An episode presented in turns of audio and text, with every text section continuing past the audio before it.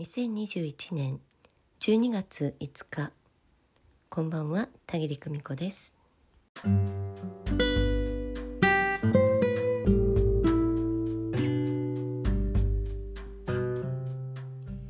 え昨日インスタライブを行いまして、えー、たくさんのメッセージをいただきましてね、えー、全てご紹介がしきれなかったので今日もね引き続きいただいたメッセージをねお読みしてみようと思います、えー、ちょっとご紹介しますので聞いていてくださいね。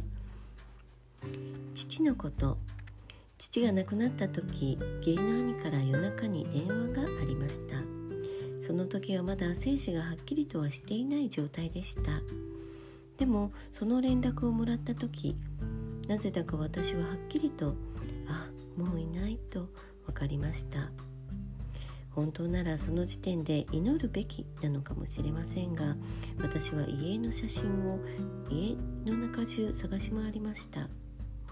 あこれって思ったのは私の娘を抱いたにこやかな写真。それを持って実家へ駆けつけました。あれから7年今思うと父は幸せだったよと写真を見せてくれたんだと分かります。朝から涙腺崩壊です。久美子さん思い返す機会をくださってありがとうございました。まあ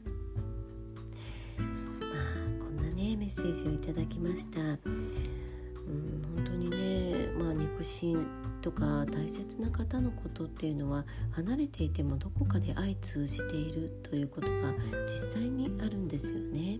でこの方はまあお電話もお受け取りになったんだけれど、えー、でもねお父様とつながってい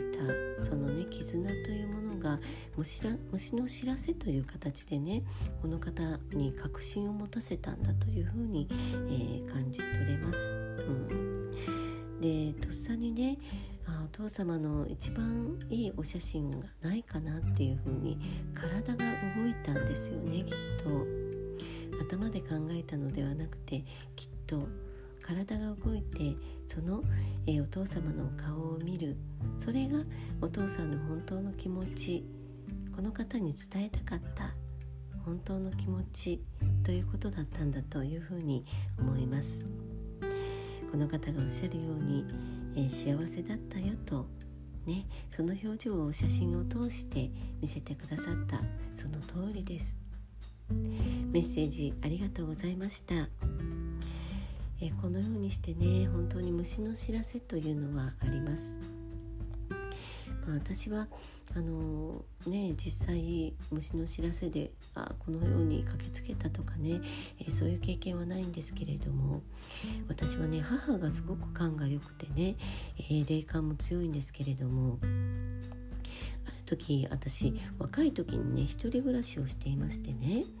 で会社のまあ近くではあったんですけれどあの自転車だったり原付であったりねそういうので通うことがあったんですよね。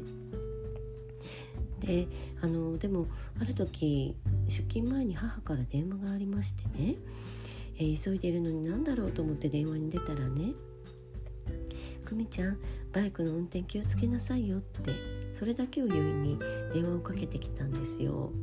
それでこんな急いでる時間なのにと思ってね「はいはい分かりました」って言ってねそっけないお返事をして切ってしまったんですけれどもねその日まあ急いで出勤をしてで残業をして帰る時にねなんとバイクがねもうパンクをして危うくね車に接触するようなねことがあったんですよ。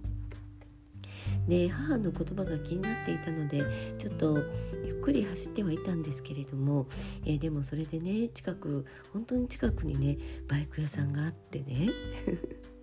それももう奇跡的だったんですけれどその近くのバイク屋さんに押して駆け込んでね、え、高校でバイクがパンクしてしまったんでって言ったらねこんな交通量の多いところでよく無事でよかったねって言われてね。もう本当にもうあの時はもう母のその何と言いますかメッセージにね